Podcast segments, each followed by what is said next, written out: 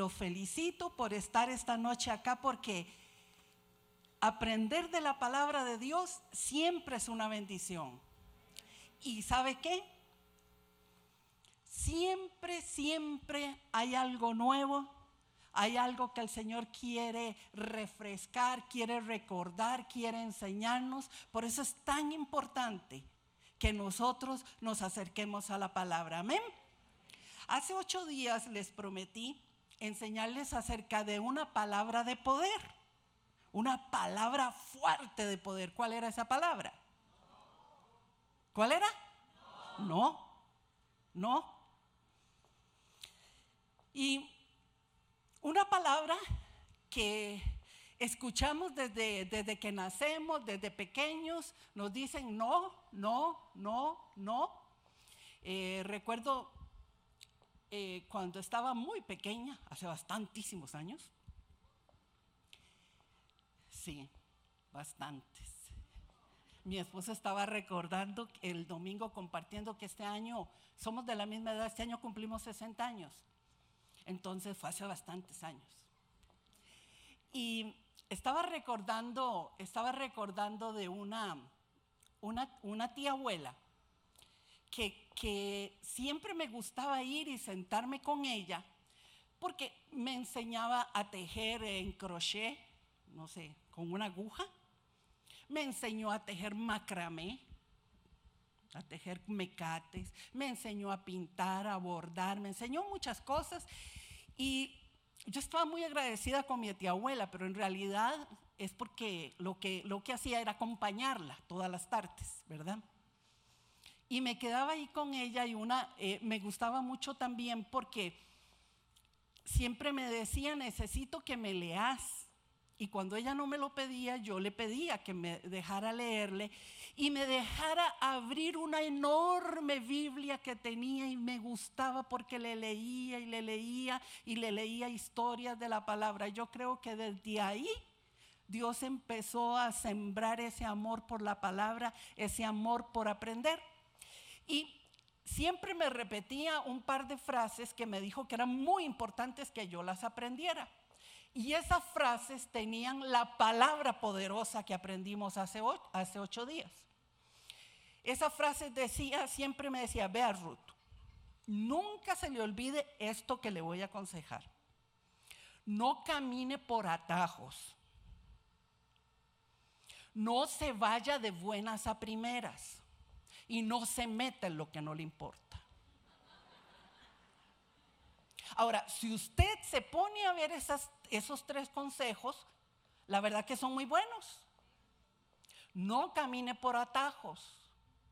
¿Cuántas veces hemos tomado atajos y salimos mal, verdad que sí? No camine por atajos, no se vaya de buenas a primeras. Ahora, mi tía abuela se murió bien, bien, bien grande. Las mujeres de mi familia son muy longevas. Y creo que ella había nacido como en el 1800 algo, para que usted vea que estaba grande la señora. Y ella ya decía, no te vayas de buenas a primeras. Hoy leyendo unos redes sociales, yo digo, necesitan oír lo que decía mi tía abuela. Porque ponen algo y todo y ni siquiera a veces ni analizan si es cierto, si no es cierto. Hace poco estaba viendo que todo el mundo hablando malísimo acerca por una foto que pusieron y no sé qué, y era una foto montada. Alguien arregló una foto y todo el mundo, bueno, ahí hablando y diciendo cosas. Así es que, ve, no está en la Biblia, pero mire, no se me, no se me ha sacado de la mente después de tantos años no camines por atajos, no te vayas de buenas a primeras y no te metas en lo que no te importa.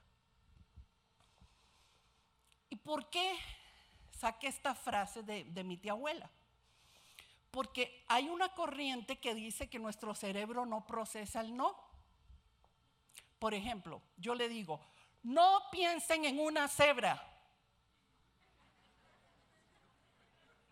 Desobedientes, están pensando en una cebra.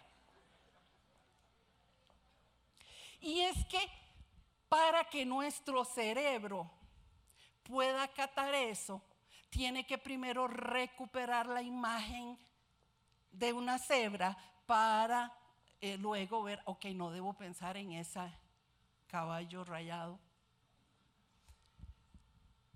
Pero no es cierto, nosotros sí procesamos el no. Y, realmente si no lo procesáramos, primero yo me voy a la palabra, a la Biblia me remito. Y luego resultó que es un mito de, una corriente ahí que ahora mucha gente la tomó como muy, popular. Los no son importantes. Los no son muy importantes, aunque a usted no le guste que le digan no. Los buenos vendedores no aceptan un no. La gente conquistadora, la gente conquistadora no acepta un no. Hay no que no debemos aceptar. Pero cuando en la Biblia hay un no, usted nada más diga, amén. Porque los no de la palabra, los no de la palabra, aprendimos que simplemente Dios los pone ahí porque necesita trabajar en muchas áreas en nosotros y para recordarnos mucho. Y hoy voy a seguirles hablando acerca del no, por ejemplo. Dice Isaías 30, 21, tus ojos oirán una voz a tu espalda. Este es el camino. No tuerzas ni a izquierda ni a derecha. Un no. Y si Dios le dice no tuerza a derecha ni a izquierda, ¿usted qué tiene que hacer? Derecho derecho, no se mete en problemas, camine derecho. No se meta en problemas, camine derecho. Y sí, un no. Un texto muy directivo. Y yo creo que lo procesamos. Yo creo que nuestro cerebro, nuestro espíritu dice, sí Señor, más bien yo quiero, más bien Qué bueno sería, Señor, que a cada paso que yo dé en mi vida me dijera, sí, vas bien, este es el camino, pero les ha pasado que hay momentos que uno dice, Señor, por favor, ¿para dónde? Ah, solo a mí, ¿verdad? Ah, ok, gracias. Sí, los no son importantes, los no son importantes. Les compartía que esos no de la Biblia, son poderosos. Y hay poder también en el no para mantener relaciones familiares saludables, laborales, sentimentales, sociales, de todo tipo. Necesitamos aprender a decir no para alcanzar muchas metas. Y necesitamos aprender a decir mucho no para ser feliz.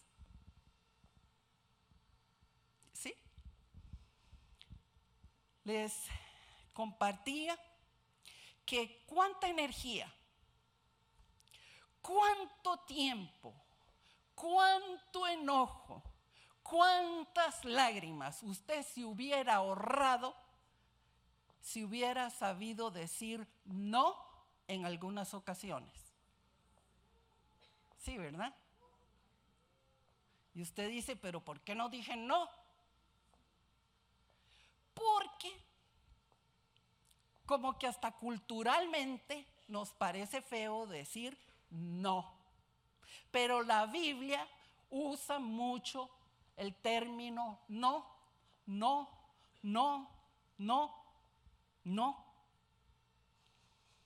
¿Recuerdan en Génesis 2.17? En aquel gran huerto había un árbol y le dijeron, no lo toquen, no lo toquen.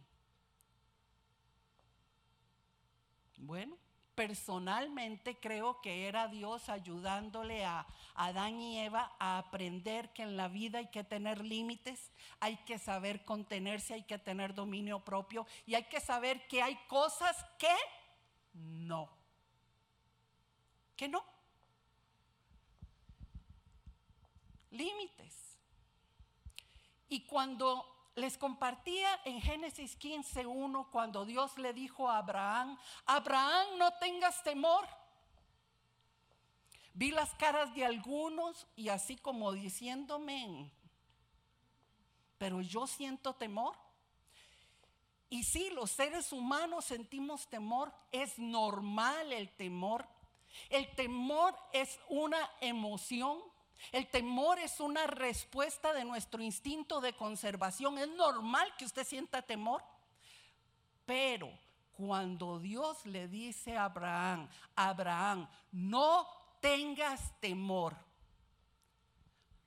La segunda parte dice, porque yo soy tu escudo. ¿Mm? Yo en mi humanidad puedo sentir temor. Pero si tengo la revelación y si eso que estuvimos cantando tan hermoso de verdad es una realidad en nuestras vidas, nosotros entendemos que nuestro Dios es todopoderoso. Yo no sé de qué tamaño usted cree que es Dios, pero mi Dios no cabe aquí. Así es que no se meta conmigo porque Él es mi papá. ¿Sí? ¿Usted le puede decir eso a alguien? Mi papá es grande, es poderoso. Entonces Dios le podía decir a Abraham, Abraham, no tengas temor. Porque Abraham tenía aquella revelación de un Dios todopoderoso. Cuando nosotros llegamos a entender que a pesar de las circunstancias podemos seguir confiando en Dios, es porque además de la palabra, tenemos la revelación, tenemos la convicción del tamaño, de la grandeza, del poder que es nuestro Dios. ¿Mm? ¿Sí? ¿Sí?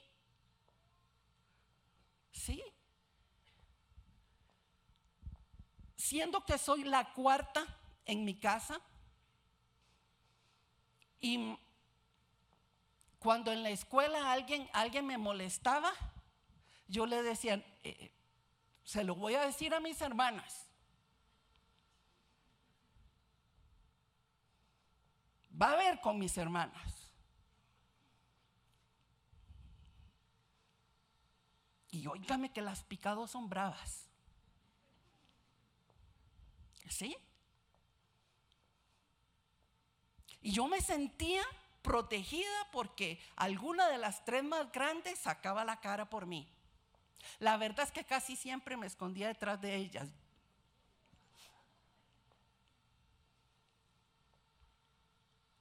¿Y por qué? Porque uno, cuando hay alguien más grande que pone la cara por uno, como que uno se envalentona, ¿verdad que sí? Y a veces a nosotros se nos olvida de qué tamaño es Dios. Y cuando Dios nos dice, no tenga temor, decimos, Señor, pero si nos acordamos que nuestro Dios es grande, poderoso, amoroso, que es grande, poderoso, amoroso, que es grande, poderoso, amoroso, que Él es tu papá, que te guarda, que te cuida. Entonces podemos entender que cuando le dijo a Abraham en Génesis 15:1, no tengas temor, Abraham podía estar tranquilo.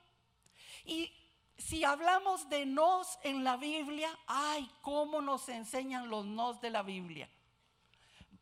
Por ejemplo, estoy buscando un no en la Biblia que está en Proverbios 22, 24. Estoy en la nueva versión internacional. Dice, no te hagas amigo de gente violenta. ¿Hay algo ahí que explicarle? ¿Mm? No se haga amigo de gente violenta. Usted se puede imaginar a su mamá diciéndole, vea mi amor, no se junte con esos chiquitos. Gente violenta. Dice, no sea que aprenda sus malas costumbres y tú mismo caigas en la trampa. Un no. Un no muy directivo. ¿Quiere ver otro no? en el 23, 17, no envidies en tu corazón a los pecadores, más bien muéstrate siempre celoso en el temor del Señor. ¿Otro no? Ah, ahí mismo en el 23, 26, ese yo creo que nos puede servir mucho. 23, 26 o 22, 26, perdón. Dice, no te comprometas por otro, no salgas de fiador de deudas ajenas. ¿Qué tal le cae ese consejo, mi amor? Excelente, ¿verdad? Porque si no tienes con qué pagar, te quitarán hasta la cama en que duermes.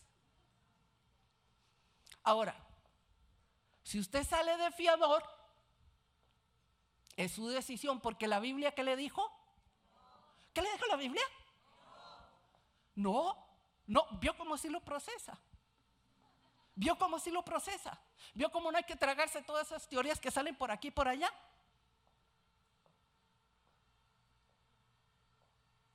No, no. Wow. En la Biblia hay tantos no. Y nosotros podemos decidir cómo aprender por la instrucción o por la experiencia. ¿Qué escoge usted? La instrucción. Ay, qué linda, mi amor. Siempre escogemos la instrucción. Nos dicen, eso quema. ¿Y qué hacemos todos? ¿Verdad? Experiencia. Pero la Biblia nos habla, la Biblia nos enseña. Lo que pasa es que nosotros no leemos tanto la Biblia. Así es que una algo muy directivo, lea la palabra. Lea la palabra, porque en la palabra usted va a encontrar vida, usted va a encontrar vida. Y todos esos no, que mucha gente dice, es que no me gusta ir a la iglesia, porque todo es no. Bueno, hay muchos, sí. Pero también hay muchos no. Y no hay chance de decir otra cosa. No hay chance. Hay cosas, hay cosas que ni siquiera podemos agregarle. Por ejemplo, los diez mandamientos son una lista de qué? ¿De qué? De no. Y usted dice, no me parece. Es que no se rige por aquello de no ser tan directivo. Pero como que a Dios no le interesó mucho explicarnos el asunto. Por ejemplo, dice la Biblia, no adulteres.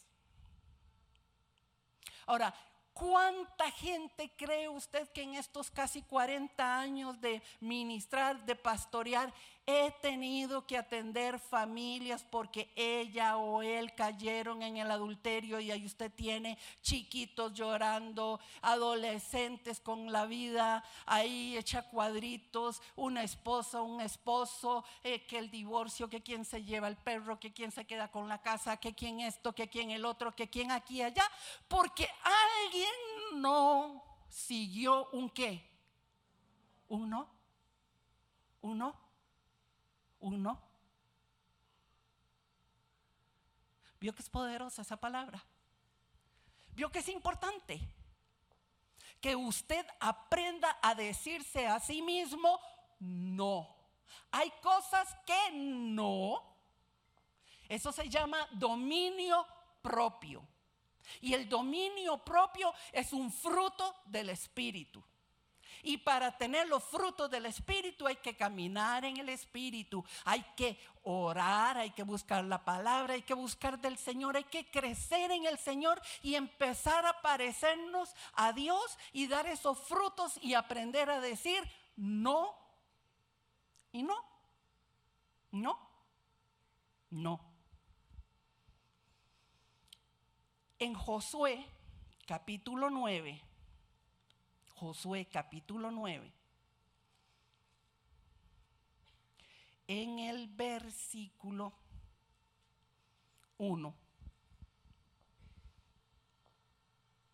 hay un ejemplo de un no que no fue acatado.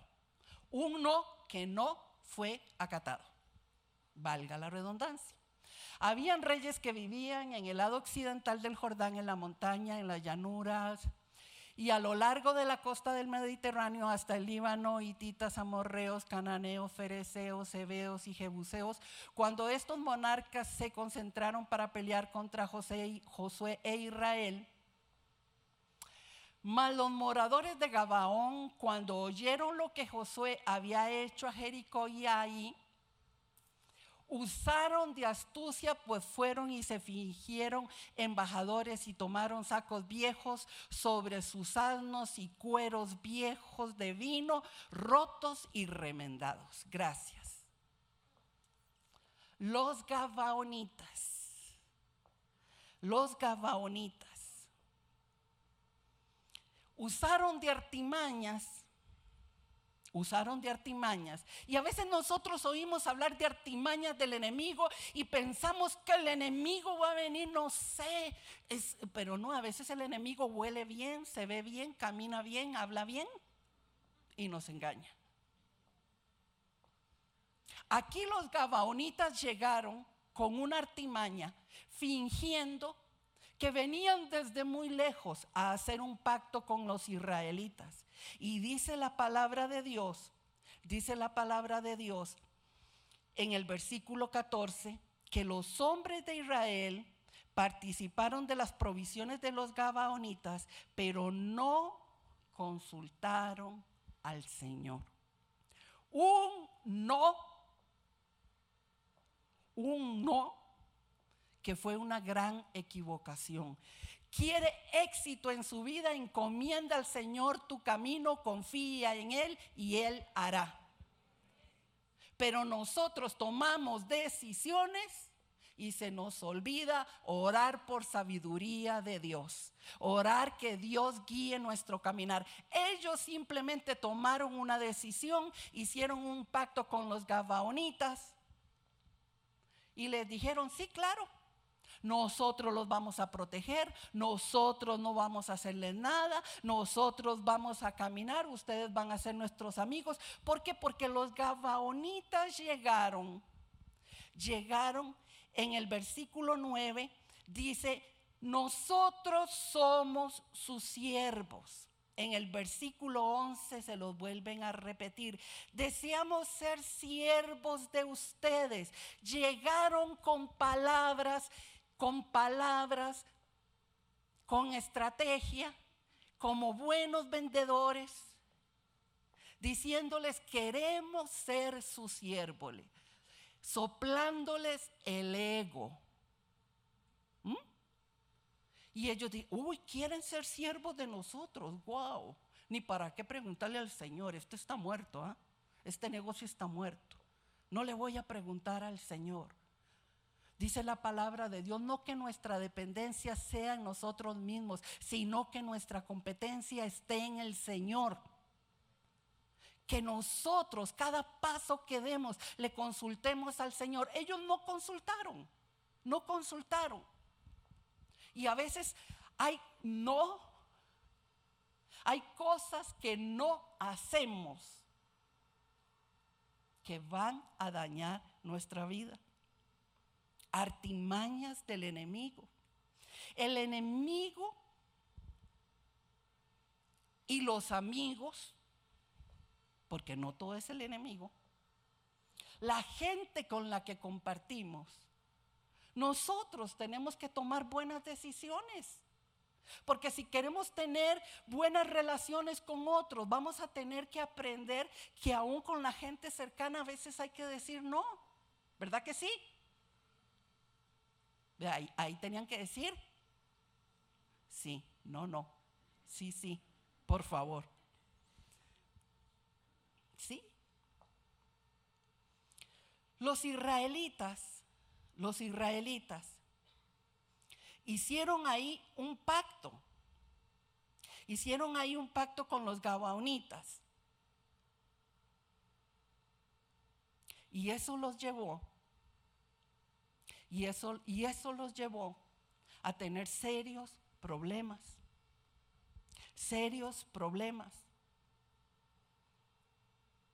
Y los, dicen los gabaonitas, tuvieron que estar ahí con ellos, ellos tuvieron que mantener su pacto porque ellos no tomaron el tiempo para consultarle al Señor. Aprende a escuchar más allá de las palabras que te dicen las personas. Y aprende que hay momentos donde tienes que decir no. ¿Por qué? Porque hay personas que se acercan como los gabaonitas, como víctimas. ¿Conoce gente que usa esa estrategia? No vuelva a ver a nadie. Los gabaonitas se vistieron, ay, con ropa vieja, con ropa con moho, con, con, los odres rotos y llegaron, ay, es que necesitamos ayuda como víctimas. ¿Cuánta gente como víctima llega y habla y te hace sentir y no sabes decirle no a alguien? Y nosotros somos buenos para creerle a una persona que se pone en el papel de víctima. No estoy hablando de las personas que son víctimas, ¿ok? Esa es otra cosa. Pero las personas que usan el victimizarse para lograr cosas. Y tienes que aprender a reconocerlo. ¿Y qué de la gente que se da por ofendida. ¿Le ha tocado a usted hablar con gente que se da por ofendida? Que llega y, bueno, está bien. Y usted para que no se ofenda, no les dice no. Y pasa como Josué. Ni siquiera tomó el tiempo para discernir cuándo decir sí y cuándo decir no. Eso es un, un que le estoy dando. Hay otra gente a la que tenemos que aprender a decirle no. Es a la gente que se le llama trianguladores. Son gente que le pregunta a usted, ¿qué es lo que usted opina de aquella persona? Y usted le dice un montón de cosas coge la persona todo eso y va y se lo dice a la otra. Viera que aquella persona dice que... Y luego lo que hace es un pleito. ¿Sabe que usted tiene que aprender a decir no muchas veces? Y reconocer que hay momentos donde tiene que decir no para mantener bien en las relaciones laborales? ¿Cuánto se hubiera usted ahorrado en su trabajo problemas si usted no escucha a gente que lleva y trae, a gente que se victimiza, a gente que se enoja o a gente que llega como llegaron los gabaonitas, aparentando lo que no son? Aprendamos a pedirle a Dios que nos dé sabiduría para tratar con otros y aprendamos a decir no. Aprendamos a decir no a muchas cosas. Hay,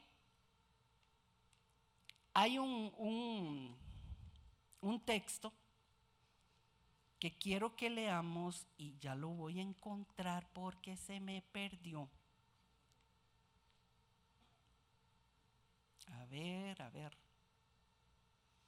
Primera de Samuel 38. Primera de Samuel 38.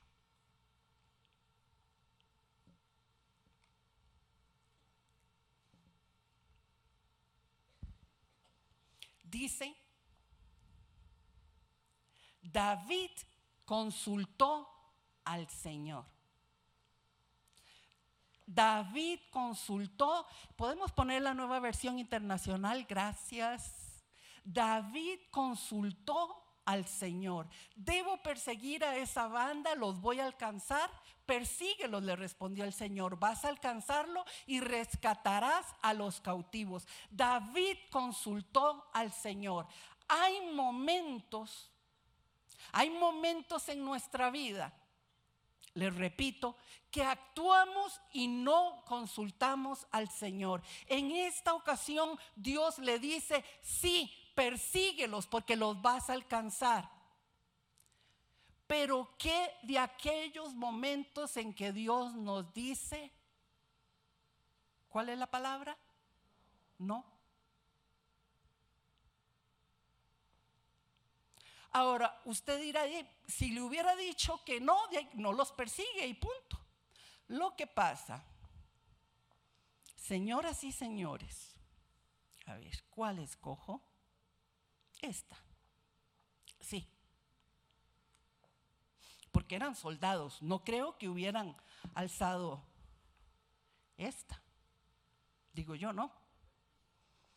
Porque dice que los hombres de David iban a apedrear a David. Ahora, esta piedra en la cabeza de alguien le puede ir feo, ¿verdad que sí? ¿Verdad que sí? Pero como eran soldados, yo me imagino que, así, machos, seguro agarraron esta. Bueno, yo seguro hubiera agarrado una grande. Así, muy hembra. ¿Por qué? Porque ellos llegaron, andaban luchando con David y llegaron y habían secuestrado a sus hijos, a sus esposas y estaban tan molestos con David que, empezaron a llorar y a llorar y a llorar y cuando dejaron la lloradera, entonces tomaron una decisión, vamos a apedrear a David porque David es el que se... ¿Hay, ¿hay algún David por aquí? ¿Para qué? ¿Cómo para qué? ¿Verdad? Nadie, no hay ningún David de esta noche aquí. Y le iban a tirar piedras. Ahora, David consulta al Señor y el Señor le dice, sí, vaya.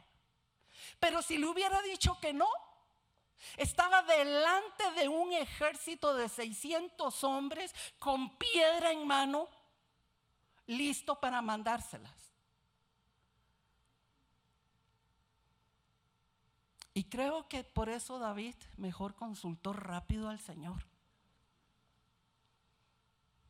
Oiga, hay momentos en la vida en que quizá estemos en peligro, quizá alguien está tratando de engañarte como los gabaonitas, quizá alguien te está amenazando, pero en todo momento puedes alzar tus ojos a los cielos es más, ni a los cielos, nada más hablarle porque el Señor está cercano, amén.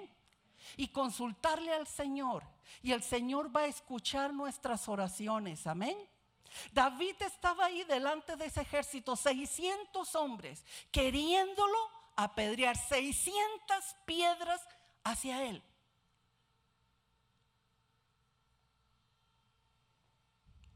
Dios le dijo, vaya. Vaya. Consultar, consultar a Dios.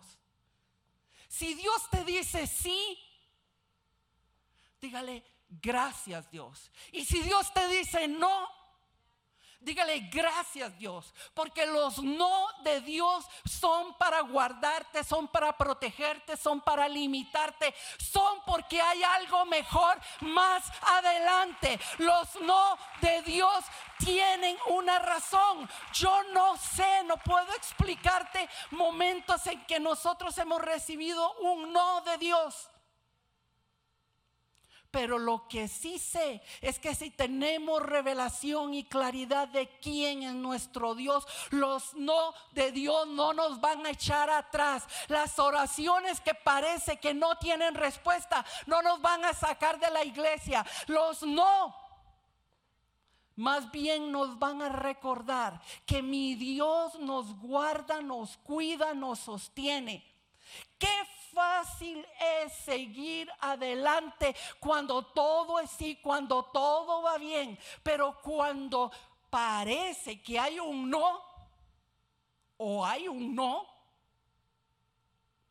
ahí es cuando se prueba tu corazón. Los no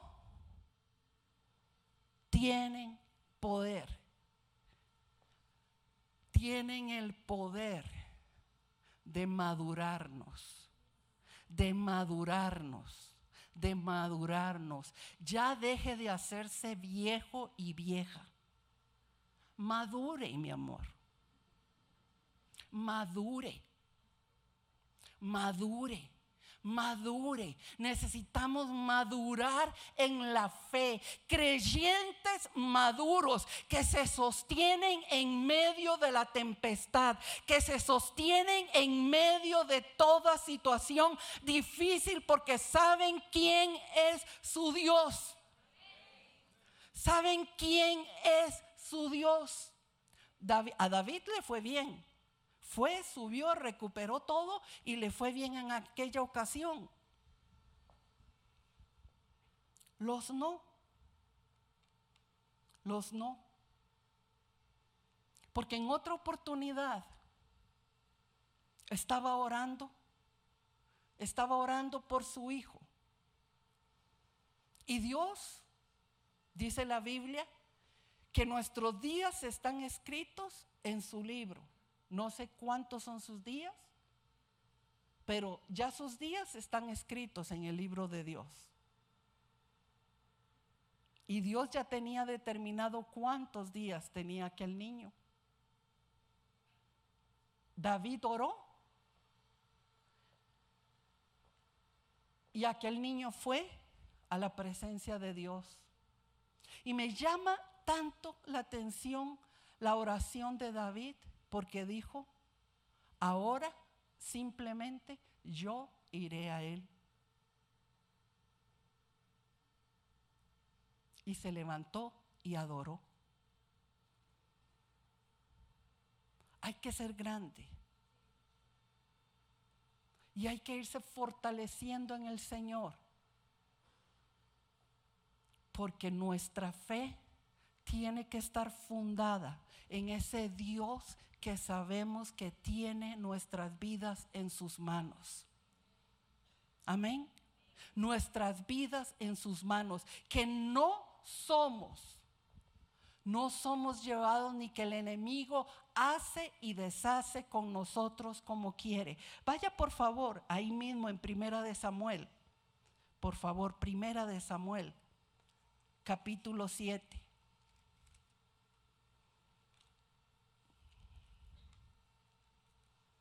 Y como que me aceleré porque quería llegar a esta parte.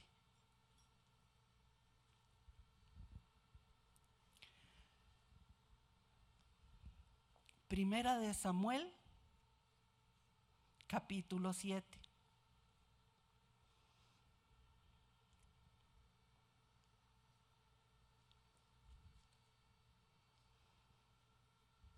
Dice, el arca permaneció en Kirat no sé cómo se dice, Yarín, durante mucho tiempo. Pasaron 20 años y todo el pueblo de Israel buscaba con ansiedad al Señor. Por eso Samuel le pidió al pueblo, si ustedes desean volverse al Señor de todo su corazón, desháganse de desháganse de los dioses extranjeros, de las imágenes, dedíquense totalmente a servir al Señor y Él los librará del poder de los filisteos. Así que los israelitas echaron fuera a los ídolos de Baal y a las imágenes de, Astarte y, y sirvieron solo al Señor. Y luego el, Samuel les ordenó algo. Samuel era el, era el profeta. Les dijo, reúnan a todo Israel en Mizpa para que yo ruegue al Señor por ustedes. Cuando se reunieron ahí en Mizpa, cuando se reunieron ahí en Mizpa, dice que también ayunaron durante todo el día. Ahora piense que iban con niños, con toda la familia y todos ayunaron públicamente confesaron, hemos pecado contra el Señor. ¿Cómo tiene que haber estado el pueblo para que públicamente confesaran, hemos pecado contra el Señor?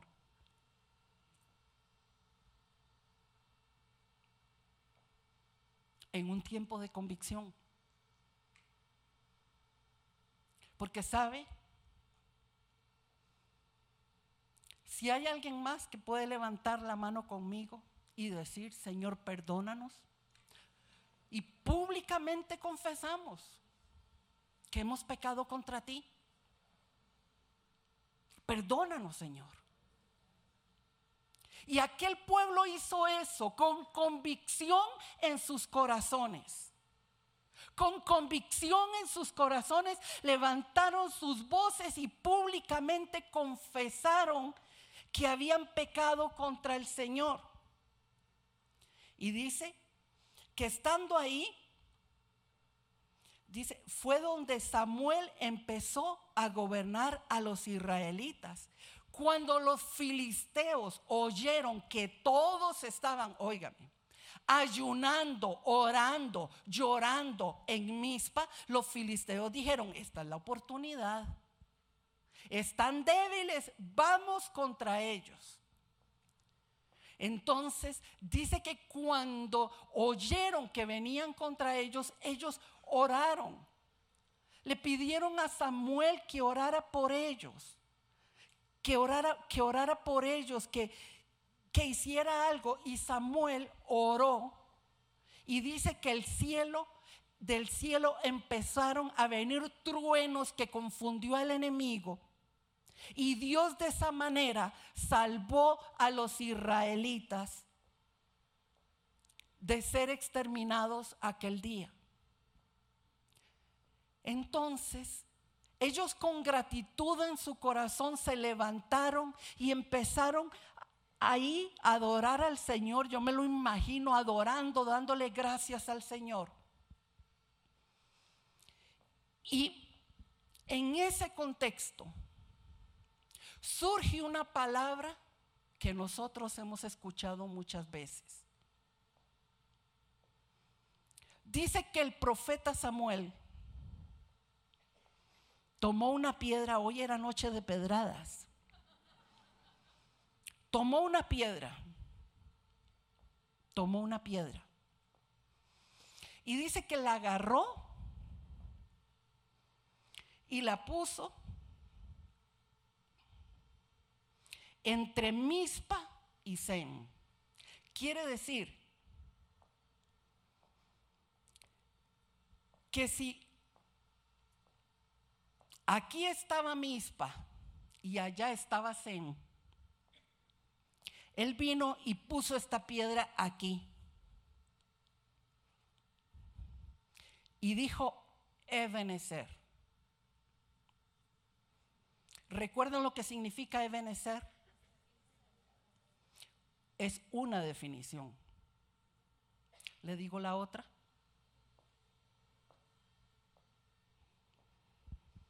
El Señor no ha dejado de ayudarnos. Ebenecer. El Señor no. Diga conmigo, no. El Señor no ha dejado de ayudarnos. El no es una palabra de poder. Samuel puso aquella palabra y le dijo al enemigo, no, óigame, usted de aquí no me pasa más. Y no le pasó más. Ay, vea, yo en la tarde yo pedí que me pusieran piedras. Porque yo no sé usted, pero yo le voy a contar algo. Hace 15 días, yo creo. Uy, estaba, pasé un día tan fuerte de una lucha espiritual tan grande de sentía un bueno, había un montón de circunstancias, un montón de noticias negativas Y me sentía que yo dije, Dios mío, pero, pero de o sea, todas se vinieron juntas. Y estaba en mi oficina, media apachurrada. Recuerdo que llegó Josué, me llevó, me llevó para tomar cafecito, estuvo ahí conmigo. ese día fue mi ángel. Dios lo mandó para consentirme, para, para consentirme ese día. Me vine aquí a la iglesia y estaba ahí y yo me sentía y yo dije, no, es que si yo empiezo a orar, voy a pegar cuatro gritos y voy a empezar a guerrear aquí, que voy a asustar a medio mundo, mejor me quedo callado. Y me quedé, me fui para la casa, pero no aguanté. Cuando iba en el carro, me puse a reclamarle a Dios. Qué vergüenza. Qué vergüenza. Me puse a reclamarle a Dios. Y me puse a recordarle a Dios un montón de cosas. Como, como si tuviera algo que Dios agradecerme. No, no tenía ganas de reírme ni nada. La verdad iba gritando y llorando en el carro. Y fuerte. Así es que espiritualmente hice lo que otras veces hice. Agarré una piedra y le dije, mire, en el nombre de Jesús se ponen en fila uno a uno los demonios espíritus, lo que sea que quieren molestarme y venir contra mí. Porque en el nombre de Jesús, hasta aquí llegan. No más. Aunque las circunstancias no cambien, yo voy a creer y a confesar y a decir lo que Dios ha dicho. No más. No más. Y agarré y ese día y ese día empecé a proclamar ahí en el carro, no, no, no, no y no. Esta doña no se doblega. Seguiremos guerreando y vamos a ver vamos a ver cada una de las promesas de Dios grande y poderosa, grande y poderosa, grande y poderosa, grande y poderosa. Mire, y una de las cosas que Dios me puso fue estar orando por la iglesia y a decir, no más. Y esta noche, vea, don Javier, tome esta piedra. Tome. Rebeca, venga usted. Otra bien grande. No, no tengo una tan grande. Esta otra. Toma. Este, esta tarde cuando estaba orando, Dios me dijo, coja dos, dos guerreros y que se vayan a cada uno de los portones. Y ya ustedes saben lo que tienen que ir a hacer. Ponen esa piedra ahí, ustedes saben lo que tienen que ir a hacer. Vaya, Rebeca, al portón de atrás. Y yo no sé usted qué está haciendo sentado sentada. Porque ya debería estar de pie. Ya yo estoy cansada. No, mentira, no estoy cansada. Estoy aquí como para seguir hasta las 3 de la mañana. Porque yo dije, Ebenezer, Dios, el Señor, no ha dejado de ayudarnos. Yo no sé si hay alguien aquí esta noche que tenga que pasar por una piedra y pararse aquí adelante y decir, yo también le voy a poner una piedra como límite al enemigo y le voy a decir, no, no más. No más, no más. Yo me paro por mi casa, me paro por mi familia. Vamos, empiece a orar, empiece a decir no. Empiece a decirle no al enemigo, no a las circunstancias que quieren venir contra usted. Porque las circunstancias pueden estar ahí, pero usted no se doblega. Porque usted no se doblega. La piedra no tiene nada, pero es un símbolo como hizo Samuel, se paró en el límite y dijo, no más, no más, no más, no más. Yo no sé si usted tiene esta noche algo que venir y poner un límite aún en su propia vida y decir no más, no más, no más, no más, no más, no más, no más. Dios esta noche me dijo, y necesitas también poner gente muy fuerte por eso quise terminar más temprano. Gente muy fuerte para orar, interceder por, interceder por la iglesia. De esa gente fuerte. A ver, yo tengo ahí dos que son muy fuertes. A ver, doña Janet y María Luz Morera, pasen acá. Esas son tan fuertes que nada se les pasa.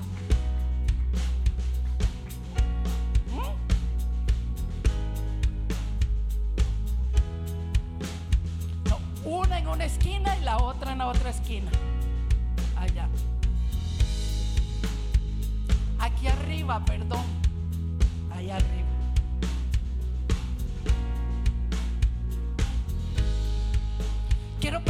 Pastores que pasen aquí, por favor. ¿Sí? Dios me inquietó que esta noche oráramos por ustedes guerreáramos por ustedes, orando, poniéndole un alto, un no a todo aquello contra lo que han estado luchando. Porque escúcheme, a veces te has desanimado y has pensado que ya no puedes más. Pues sabes qué, no más. El Señor no ha dejado de ayudarnos. Vamos, repítalo conmigo. Vamos como si se lo creyera. Como si se lo creyera. Como si se lo creyera. El Señor no ha dejado. El Señor no ha dejado de ayudarnos. Hay gente que ha permitido que el desánimo y, no sienten fortaleza, la fortaleza en sí mismos para decirle no al enemigo, para decirle no al desánimo, no al temor. Y han dejado que embate tras embate esté ahí luchando contra sus casas. Pues no más. No más. Levante sus manos, iglesia. Y yo quiero que todos estos guerreros que están aquí extiendan sus manos hacia ustedes y empiecen a orar por fortaleza para sus vidas. Por fortaleza para sus vidas.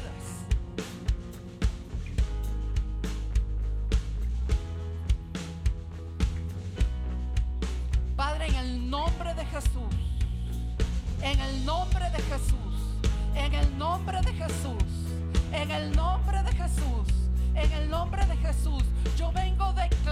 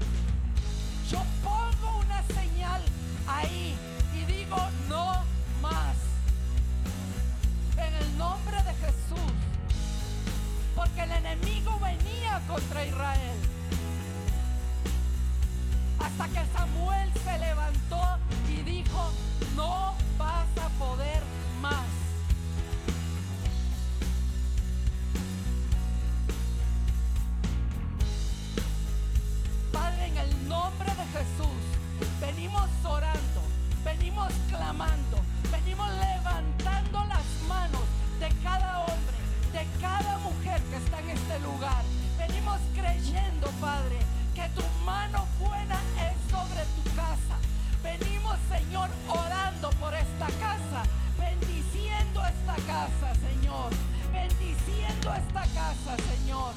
Dios declarando, Señor. Dios, que tu ángel, Señor, está a las puertas de esta casa. Que el enemigo no tiene autoridad. Y que toda circunstancia, que toda mala noticia, en el nombre del Señor, en el nombre del Señor, se echa atrás. Vamos, dígalo esta noche con autoridad. Ebenecer, Ebenecer, Ebenecer. El Señor no ha dejado de ayudarnos. El Señor no ha dejado de ayudarnos. El Señor no ha dejado Señor no ha dejado de ayudarnos. El Señor no ha dejado de ayudarnos. Vamos, levante sus manos. El Señor no ha dejado de ayudarnos. Oh. Vamos, iglesia.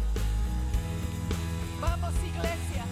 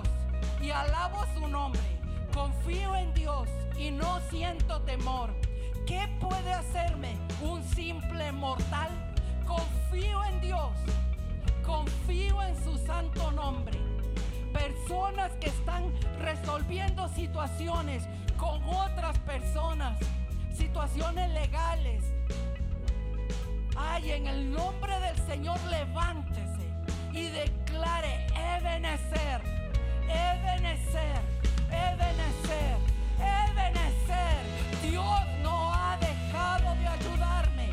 Dios no ha dejado de ayudarme. Dios no ha dejado de ayudarme. Alguno de los pastores tiene alguna palabra para orar, por favor.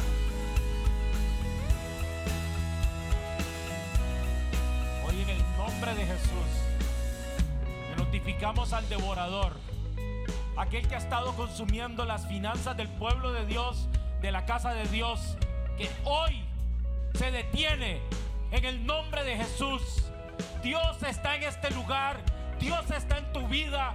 Él te va a defender, Él va a reprender ese devorador. Y a partir de hoy, diga conmigo iglesia, a partir de hoy, te detienes. Ahora, en el nombre de Jesús, no vas a tocar mis finanzas, ni las finanzas de mi casa, en el nombre de Jesús. Porque a partir de hoy, tomo la decisión de ser buen mayordomo y de ser fiel. Y tú vas a respaldar tu promesa de que tú, Señor, vas a reprender al devorador. Así que escucha, devorador, ya no tienes parte en este lugar. Vete fuera en el nombre de Jesús. En el nombre de Jesús.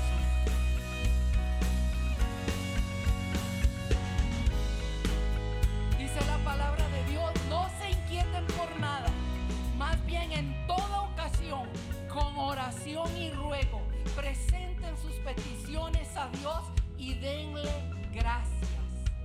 Denle gracias a Dios. Dele gracias a Dios.